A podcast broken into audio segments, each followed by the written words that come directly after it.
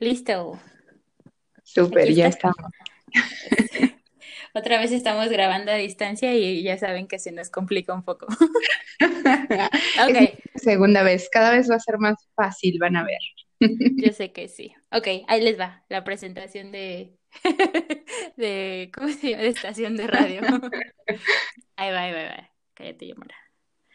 Hola, bienvenidos. Esto es Amate, un podcast de dos psicólogas hablando sobre la vida, sobre nuestras experiencias, el amor y sobre todo de salud mental y emocional. Yo soy Carla. Yo soy Laura y este es el capítulo número 15, Comer Emocional. Muy bien. Queríamos ponerle a este capítulo como Ama tu cuerpo 2, pero le estaba diciendo a Yamara, no, es que lo van a escuchar y van a decir, ay, otra vez van a hablar de sus traumas, ¿no? y no, esta vez... Como nuestra catarsis. No, esta vez queremos hablarles de el nombre que recibe todo eso que les explicamos en el podcast anterior, ¿no? Porque siempre les contamos bastante de nuestras experiencias, pero es importante que pues también conozcan el nombre y sobre todo que si se relacionan en algún momento sepan cómo llamarlo y pedir eh, el apoyo necesario si es que así lo deciden. Y pues bueno, en realidad creo que el día de hoy no podemos eh, todo a un, un, solo nombre, ¿no? Hablamos de trastornos de la alimentación, pero por ahí también tiene como bastantes El día de hoy queremos abordar entre todo, eh, pues el tema también de dismorfia corporal, también un poquito la parte de cómo es que a veces nos terminamos comiendo nuestras emociones y aunque de repente suena como, ¿es en serio? Es como, sí, es en serio, se puede. Y creo que eh, muchas veces lo conocemos por ahí como estos atrajones, que también forman parte de un, de un trastorno, que pues ya les iremos platicando, no vamos a cambiar totalmente la dinámica. Evidentemente sabemos que están aquí para escuchar también de las historias de la prima de una amiga que se llama Carla y Laura, pero que de repente se disfrazan por ahí para que se sientan más cómodos. Okay. Yo creo que es importante que eh, empecemos por definir las, los dos temas de los que vamos a hablar hoy. ¿no? Ya les dijo Yomara, uno de ellos es la dismorfia corporal y el otro es el trastorno por atracón. Entonces, uno es un trastorno alimenticio y el otro es un trastorno de, pues, cómo percibimos a nuestro precioso cuerpo. Eh, nuevamente les recordamos que este es un tema eh, sensible o que es un tema, pues, importante para nosotros porque lo hemos vivido de primera mano. Entonces, les vamos a hablar, obviamente, desde nuestra experiencia, desde lo que hemos hecho, que yo creo que ya bien lo conocen, y si no, escuchen los, los capítulos anteriores, y eh, conectarle un poquito con la teoría para que podamos entender y sobre todo aquí el objetivo es que si alguien está pasando por eso, se identifica o tiene la sospecha, que acuda con un profesional de la salud mental. Pueden ser con nosotras si quieren. Claro, ya saben. Eh, y bueno, pues vamos a empezar por definir qué es un trastorno dismórfico corporal, que es tal cual el nombre que recibe.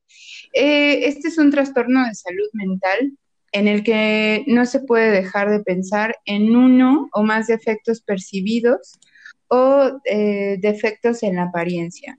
Un defecto que parece menor o no puede ser visto por los demás, pero puede sentirse o puede llegar a hacernos sentir tan avergonzados, intimidados y ansiosos que es posible que en muchas ocasiones lleguemos a evitar ciertas situaciones sociales. Y yo creo que lo hemos padecido. ¿No? Sí, totalmente. Ahora vamos a definir lo que es el trastorno alimenticio para que tengan eh, los conceptos claros ahorita que empecemos a hablar de ellos. El trastorno de la conducta alimentaria se caracteriza porque las personas nos fijamos excesivamente en la atención al peso, la figura corporal, la comida, lo que puede provocar ciertas conductas que no son sanas a la hora de alimentarnos. Hay diferentes tipos de trastornos de la conducta alimentaria, pero hoy nos vamos a, concentrar en el eh, trastorno que les estábamos mencionando hace rato de eh, trastorno alimentario compulsivo. Se me fue el nombre para variar, ya saben que a mí siempre se me van las palabras. Mis pacientes han de pensar que tengo demencia senil, pero porque me pasa en terapia también. Entonces, entonces ya lo tienen. Este trastorno eh, se caracteriza, principalmente porque hay episodios, como su nombre lo indica, de atracones de comida, donde ni siquiera podemos tener hambre y nos llenamos de mil cosas, o eh, generalmente siguen de episodios de depresión o de ansiedad o de culpa, de mucho enojo por no poder regular lo que, lo que comemos, se pierde literalmente el control. Y ustedes pueden decir, ¿cómo es que perdemos el control? Pero pónganse a pensar en las veces que nos acostamos a ver pelis y de repente volteamos y ya te comiste tres bolsas de papas, ¿no? Bueno, es un ejemplo, pero literal cuando necesitas eso, no pones atención en la cantidad, simplemente te lo comes. Entonces, pues esa es la parte que vamos a contarles el día de hoy y es como la continuación del episodio anterior porque recibimos varios comentarios de, bueno, ¿y qué pasa con todo lo que vivieron, no? ¿Qué es y cómo se trabaja?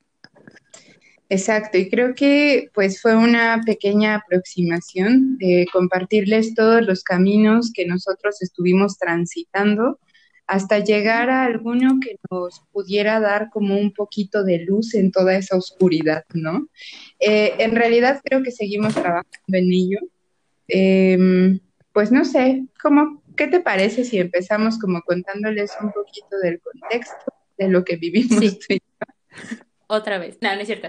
Em, yo creo que eh, uno aprende a vivir con estos trastornos. Hay una recuperación, una rehabilitación, hay una una parte que sí sana, sobre todo yo creo que la emocional, la de la autoestima, la de los pensamientos, pero eh, como en todo el caso, ¿no? Siempre hay una posible recaída y esto no es para que pierdan la ilusión, sino más bien para que estemos en un contexto real de lo que es la vida y lo que es vivir con un trastorno de, de este o de cualquier tipo.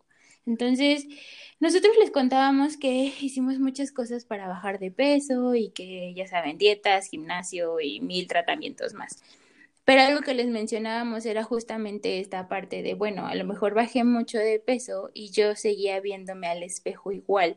O ahora que lo veo en fotografías, a ti también te pasa, Yamis, que vemos fotografías cuando estábamos en esas etapas y que no nos dábamos cuenta en ese momento de cuánto habíamos bajado o qué tan diferentes nos veíamos. Y es esa incapacidad de verlo, o sea, literalmente eso eh, voy a tratar de explicártelo los más, lo más acercado posible porque tú te ves al espejo y, te sigues viendo igual. La báscula puede decir un número, la talla de tu ropa puede cambiar, la gente te lo puede decir, ya bajaste tus cachetes o te ves súper bien, porque siempre es como el cumplido, felicidades, bajaste de peso, ¿no? Como esta relación, ¿no? De delgada, bonita, feliz. Aceptable, ajá. Exacto. Entonces, pero tú al verte al espejo es como, bueno, sí, pero no es suficiente. O sea, ellos lo dicen y tal vez lo veo en la báscula o en algún otro parámetro, pero no es suficiente. Yo me sigo viendo igual y siendo esas imperfecciones o esos defectos que para algunas personas pueden ser muy superficiales, pero que para nosotros tienen un impacto emocional muy grande, porque para nosotras esas imperfecciones o esos detallitos significa que no somos suficientes o que no merecemos o que estamos mal o que es normal que seamos rechazadas o que nos aislemos. Eso representan esas imperfecciones. Entonces, es, es fuerte verte al espejo y no poder ver ese cambio. O sea, tu mente es bien cañona.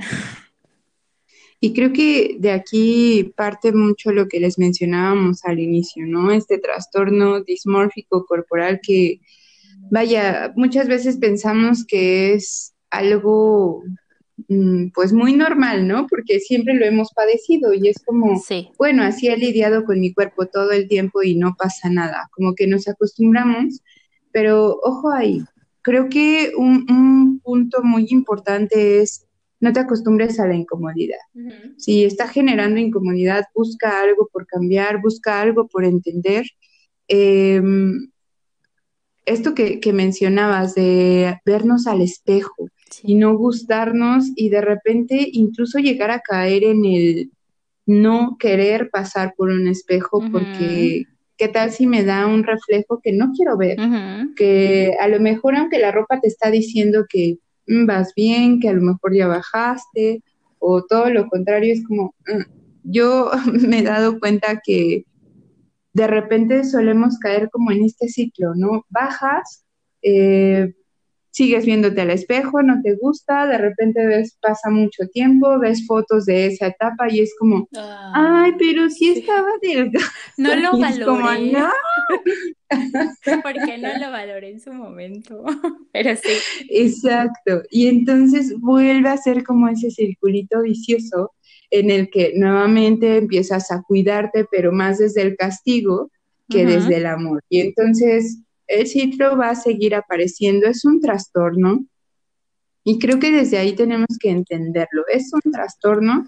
Hay situaciones que están eh, pues ahí jugando un papel muy, muy importante que pues tienen que irse desarmando. Muchas veces son creencias, pero pues no hay que tomarlo nada más a la ligera.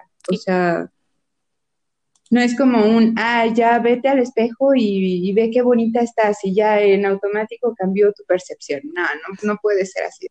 Suena como un tratamiento. eh, es parte, ¿no? Parte del tratamiento, pero para poderle dar ese entendimiento y ese significado real hay que hacer todo un proceso de revisar tus pensamientos, como lo trabajamos en la terapia cognitivo-conductual, ¿no? A ver, tus conductas y tus pensamientos, ¿qué está pasando ahí? ¿De dónde viene? ¿Cómo se forman? Patrones. Toda esta observación que hacemos en ese proceso es muy importante, no nada más es, pues sí, me hablo bonito y ya, es parte de y siempre se los estamos diciendo porque es algo muy importante, pero no lo es todo. Ahora, aquí también es muy, muy, muy importante que tomemos en cuenta que cuando estamos padeciendo este trastorno, regularmente estamos expresando un profundo deseo por cambiar o mejorar nuestro aspecto físico y nuestras principales obsesiones se van a relacionar con muchas partes de nuestro cuerpo. Es decir, por ejemplo, no me gusta mi panza, no me gusta mi papada, no me gustan mis brazos, no me gustan específicamente ciertos aspectos que deseo cambiar.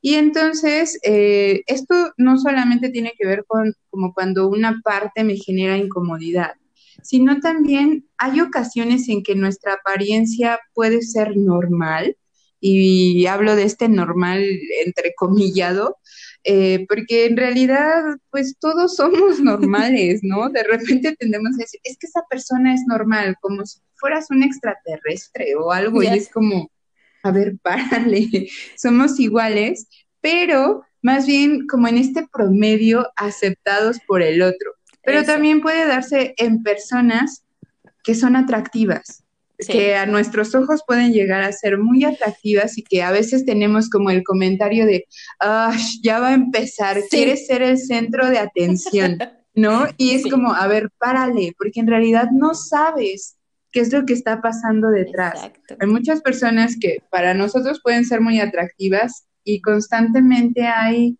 esta tendencia a querer mejorar y mejorar y mejorar y mejorar, pero pues igual desde el castigo. Como en esta constante, como lo que decíamos en el episodio anterior, ¿no? Vivir en constante reparación. A mí me llamaba mucho la atención una película que creo que vimos juntas en el cine, eh, es de Amy Schumer, que eh, trabaja así como en una revista de moda y no la aceptan tanto. Ah, Ah, esa, esa, ya, Ya, sabes cuál. Entonces, Sí, ya sé cuál. Justo sale con su No compañerita, yo tampoco me acuerdo del nombre, pero sale con una chica en el gimnasio que es una supermodelo y que obviamente para Ya la mayoría, bueno, no, o sea, para nosotras dos por lo menos fue como, está hermosa, el cuerpo perfecto, ya saben, ¿no? Todas estas ideas que nos hacemos sin consultarlas ni revisarlas antes de decirlas. Y, y justamente ella habla de que no se siente cómoda y que no se siente bien y que se siente fea y fue como, bueno, es una película. Pero luego vas a Instagram y muchos influencers están empezando a hablar de, mira, yo tengo problemas con mi cuerpo, no lo acepto, me ha costado llegar aquí. Y es como, wow, es un chocar contra esa pared de, justamente porque tú piensas que los demás se ven bien, no significa que ellos se sientan bien así. Entonces, Exacto. te hace darte cuenta de muchas que- cosas. Claro, y creo que desde ahí es importante que pues paremos tanto como a la agresión, ¿no? Porque de repente es como, ah, ya va a empezar lo que decía, el centro de atención, cuando en realidad pues no sabemos qué es lo que está pasando en su mente, ¿no? Y fíjate que eso que mencionas de que justo de repente muchos influencers están hablando como de esto que duele, que es como el, pues no me siento a gusto, porque evidentemente no nos vamos a sentir a gustos, a gusto, perdón, eh, siendo tan bombardeados por tantas ideas de cómo tendría que ser nuestro cuerpo aceptado socialmente. Y la otra, bueno, adelante, tú primero. Antes de que se me vaya esa, justamente, precisamente por estar en redes sociales, toda la gente que se cree con el derecho de opinar. Tú y yo estamos muy expuestas en, en nuestras redes, a pesar de que sí compartimos información y educación emocional y muchas cosas, pero creo que parte importante de nuestro trastorno ha sido exponernos ahí, que lo hemos hecho con mucho miedo. A veces nos detenemos, a veces pasamos por crisis que decimos, ahorita sabes que no quiero estar tan presente en redes y se nota, se nota bastante en nuestras páginas, en nuestros posts, en mil cosas. Entonces, porque asusta. Si es algo vulnerable, la verdad, eh, la otra persona se, es como, pues escribo y opino y ya, pero no sabes qué impacto va a tener en nosotras. Y eso a mí me pone muy... Exacto, y justo a eso iba, que realmente muchas de las veces la única manera que tenemos de afrontar esos trastornos es por exposición constante. Como fobia. Evidentemente, exacto, tal cual. Fobia. Que solamente así puedes darte cuenta de que es una creencia irracional que tienes que ir desarmando y que no pasa nada, ¿no? O sea, no es que en realidad no pase nada, nada, nada, pero que no hay algo que genere tanto peligro real, o sea, que pueda llegar a matarte o a poner en una situación muy, muy vulnerable. Pero fíjense que esto que decía Carla es real y creo que nos damos cuenta incluso en nuestras redes, en nuestras redes sociales privadas, ¿no? Cuando estamos muy a gusto con nuestro cuerpo, con nosotras mismas, bueno, es como un, un catálogo de nosotras en todas las poses posibles, pero cuando no nos sentimos a gusto es como desaparezco. Y pongo paisajes, comida, memes. ya, o sea, es, ya, es, ya es sabido, totalmente sabido. Y, y creo que a partir de toda esta exposición es que nos hemos dado cuenta cuáles han sido nuestras reacciones constantes, ¿no? La verdad es que solemos leer mucho los mensajes de Instagram, Facebook, o sea, sí estamos como muy al pendiente. Afortunadamente creo que no hemos tenido ningún eh, pues ninguna grosería ni ningún comentario que realmente ataque nuestra persona. Esperamos de verdad no, no tenerlo porque hemos tratado de construir ese espacio seguro, no solamente para ustedes, sino también para, nosotros. Yo creo que primero para nosotras fue la intención y de ahí dijimos, bueno, si nosotros nos sentimos así, queremos que los demás también se sientan así. Exacto, y ha sido como un espacio muy, muy cuidado tanto que se los compartimos. Nos hemos tomado la libertad de que es nuestra red social y decir, esto nos está generando conflicto, perdónanos, ahí te ves, ¿no? Porque no queremos tener algo que contamine, queremos no ser esta página de sí, tú puedes, eres lo mejor del mundo, sino un espacio donde puedas sentirte respaldado de que tus emociones, lo que piensas, lo que sientes, pues tiene validez y no va a ser eh, pues vulnerado a lo mejor. Ok, entonces para hacer un pequeño resumen, para que veas cuáles son los signos, los síntomas de este trastorno, eh, vamos a resumirlo en esto. Estamos extremadamente preocupadas o centradas en nuestro aspecto físico y no, no es vanidad. Eh, nuestro aspecto físico llega a alterarnos, como ya les hemos estado explicando. Revisamos constantemente o corregimos nuestro aspecto, ¿no? Por ejemplo, eh, pasamos y pues nos arreglamos la ropa o es como, ay, ya se me salió el gordito y lo escondo, que es otra característica también, ¿no? Como eh, intentar no vernos o intentar esconder lo que nos molesta, ya saben, por ejemplo, con ropa, maquillaje, accesorios.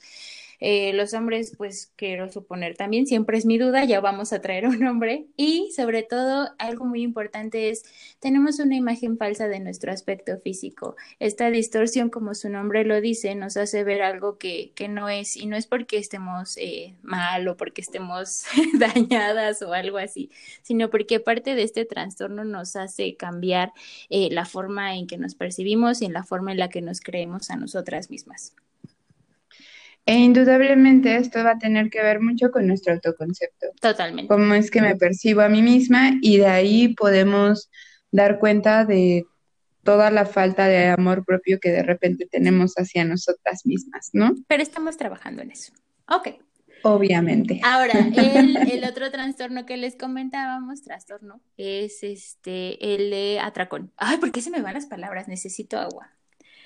Este trastorno, como ya les habíamos dicho, se caracteriza por episodios compulsivos de comida. Esta conducta que no puedes controlar y que te lleva a ingerir grandes cantidades de alimento. Creo que ahí se cortó. Fíjate que... No, sí, sigue.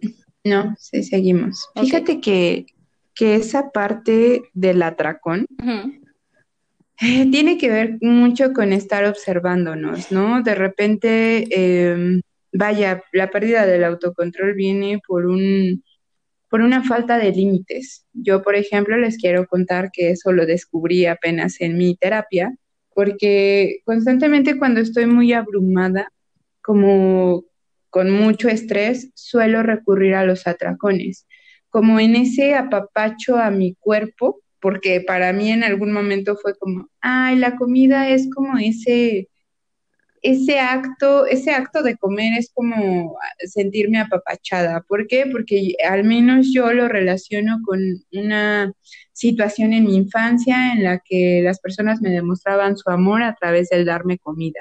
Entonces, cuando yo me siento muy abrumada, regularmente es a lo que recurro, como en este intento de ya no me quiero sentir de esa manera, que puedo llegar a perder el límite eh, de lo que estoy o el control de lo que estoy ingiriendo. Y atinadamente mi terapeuta me decía, bueno, Laui, ¿no te suena más como a un eh, a una falta de límites? Y yo así de, sí, totalmente. gobiernate, Laura, gobiernate. Sí. ok. Y creo que de ahí parte mucho. Cuando estamos teniendo un atracón, no, ni siquiera creo que racionalizamos la parte de cuánta comida nos podemos llegar a tragar. Literal. Porque ese es el, el, término. Pues sí. En, en un ratito, o sea, lo que mencionabas, cuando vamos al cine, palomita tras palomita. O de repente lo que nos ponen en el centro de la mesa, hasta no ver el fin. Sí, claro. Fíjate que en mi familia siempre quemo a la gente, pero por ejemplo, o sea, la, del trastorno soy yo, ¿no? O sea, no he visto o no sé, eh, pero no, no creo, em, como en estas cantidades y sobre todo para mí es algo muy fuerte porque tiendo a que sea escondidas. ¿Sabes? No me gusta que me vean los demás. Pero esto que dices de hasta no verle fin es algo que veo mucho en mi mamá, por ejemplo. Mi mamá es como, ay, pues abro una bolsita y me como poquito. No, mi mamá hasta que le ve fin a la bolsa. O se compra su Nutella, que es fan de la Nutella, y es como hasta que se acabe. Y si no se acaba, no estoy en paz. Entonces, a lo mejor ese comportamiento ligeramente compulsivo en ella eh, o sea, sí tiene algo que ver en mí, ¿no? Y no porque estoy culpando a mi mamá ni nada de eso, sino porque son cosas que vemos cuando vamos creciendo o conductas que vamos adoptando y sin querer de repente copiamos y que después se involucran con, con otras situaciones. Por ejemplo, para mí el atracón tiene que ver con el mal manejo emocional. Aprendí en algún momento de mi vida que la comida, por ejemplo, no me rechazaba o que la comida no me abandonaba y ahí voy con mi tristeza, ¿no? Pero es algo que se queda contigo y que no te juzga.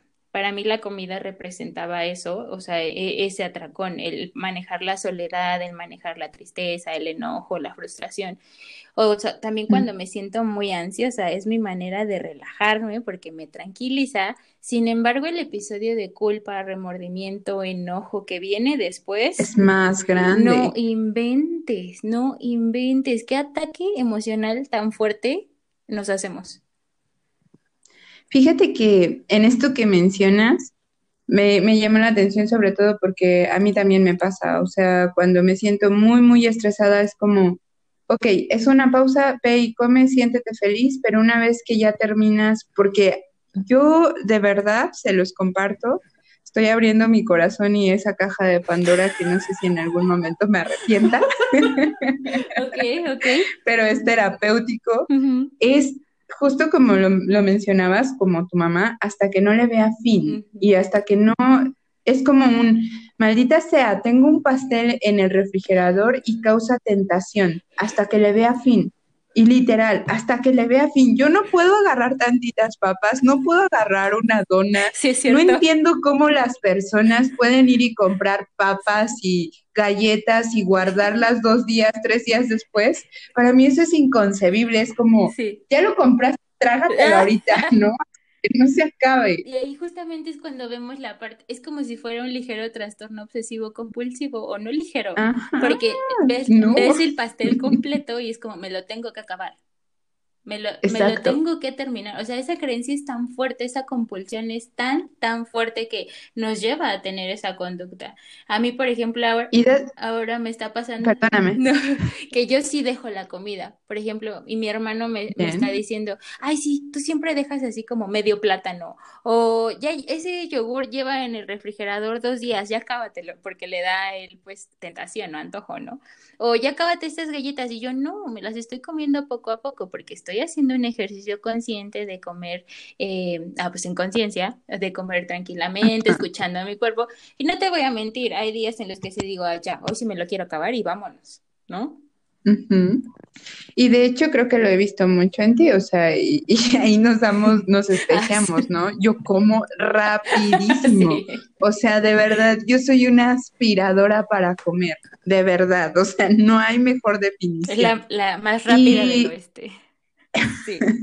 y de verdad, o sea, podemos estar hablando y en lo que ya me llevaron la comida, yo ya me la acabé.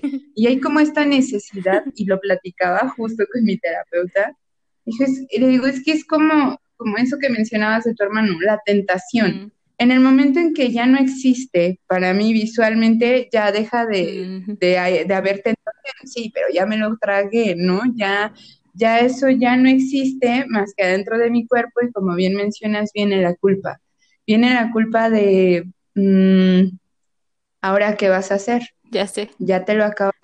¿Y ahora? Eso estuvo muy, muy mal, ¿no? La diferencia con este, de este trastorno con, por ejemplo, la bulimia, es que en este trastorno no hay conductas de purgación que también es muy importante que noten otro de los síntomas o de los referentes. Ahora, Yomis lo puso como eh, que tiene estos eh, atracones por ciertas situaciones y yo se los manejaba también como eh, emocional y todo esto.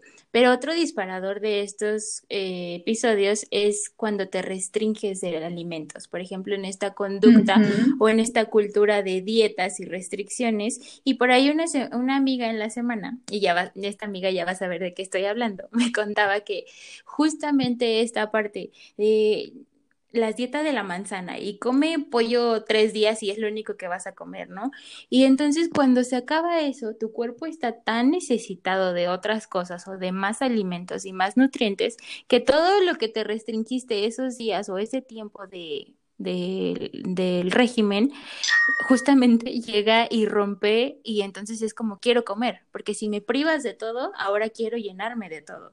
Entonces, por eso nosotras también les hablamos bastante de no es dieta, es una alimentación sana y consciente y date tus gustos, o sea, que, que la comida no te controle, tú controlas a la comida.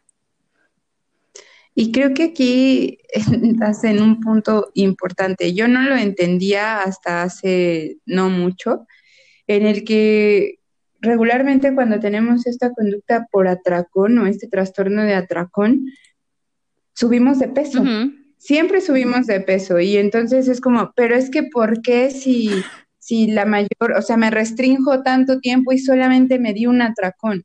Pues sí, pero es que tu cuerpo fisiológicamente lo está entendiendo de la siguiente manera. No me vas a dar alimento durante dos, tres días o tantas horas. Yo necesito hacer una reserva de grasa. Y entonces lo que vas a empezar a almacenar es más y más y más y más grasa por esos periodos tan largos de... Eh... Inanición. Ay, se me fue la palabra. Inanición. la tenemos. Sí, claro. Y ojo, no estamos diciendo que las dietas sean malas ni nada, o sea, no, no va por ahí. O por ejemplo, esto que nos contaban o que en algún momento llegamos a pensar el eh, ayuno intermitente, tampoco es vamos contra eso, no. Cuando hay una revisión o hay un acompañamiento de un profesional de la salud y que te dirige y a lo mejor conoce qué es lo que le funciona a tu tu cuerpo, adelante, ¿no? Pero sobre todo con la conciencia plena de que es por salud y no por eh, otra cosa o por otra situación. Y además, para poder sanar esa parte también hay que cuidar lo emocional. O sea, no nada más es lo físico, va todo de la mano. Exacto, y, fíjate que yo sí tengo un poquito de, de no sé, como aversión o crees aversión a las dietas, porque entiendo que pueden funcionar como para ir manteniendo o haciendo ciertos ajustes a nuestro cuerpo, ¿no? Pero cuando ya una dieta es algo crónico, algo que utilizas para toda la vida, es como, en algún momento también pierden su efectividad.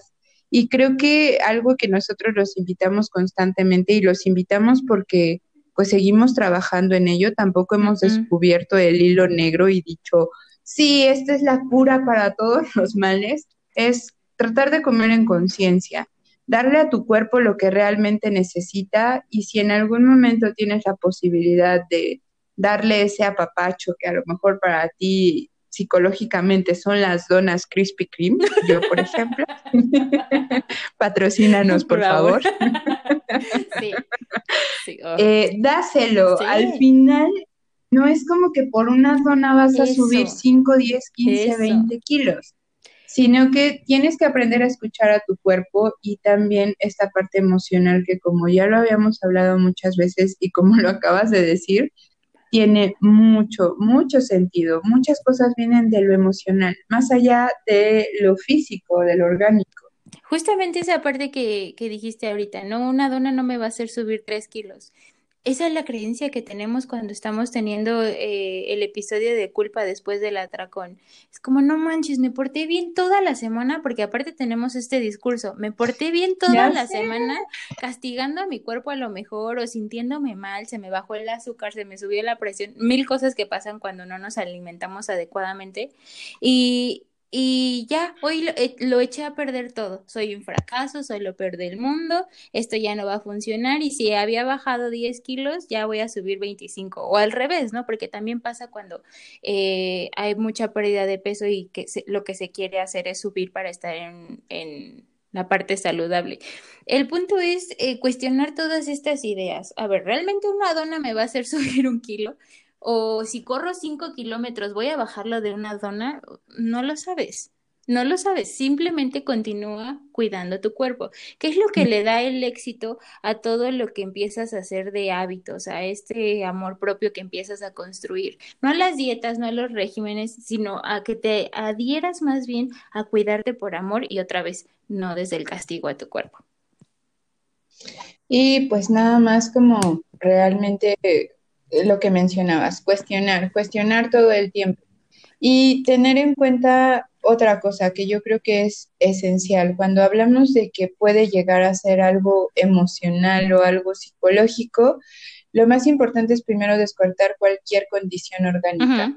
Porque muchas veces nos desesperamos haciendo mil dietas y se los digo por experiencia propia, mil dietas en las que muchas nutricionistas llegaron a decirme es que es falta de compromiso y yo me sentía muy mal porque de verdad cuando estoy muy motivada y soy muy excesiva puedo así como no ni siquiera un granito más de sal porque entonces puedo arruinarlo todo no ir al, a que te pesaran y darte cuenta que no habías bajado nada era un shock impresionante entonces más bien descartar primero cualquier situación médica orgánica y después centrarnos en la parte psicológica, pero no descuidar el cómo te sientes también tiene que ver en cómo a veces comemos.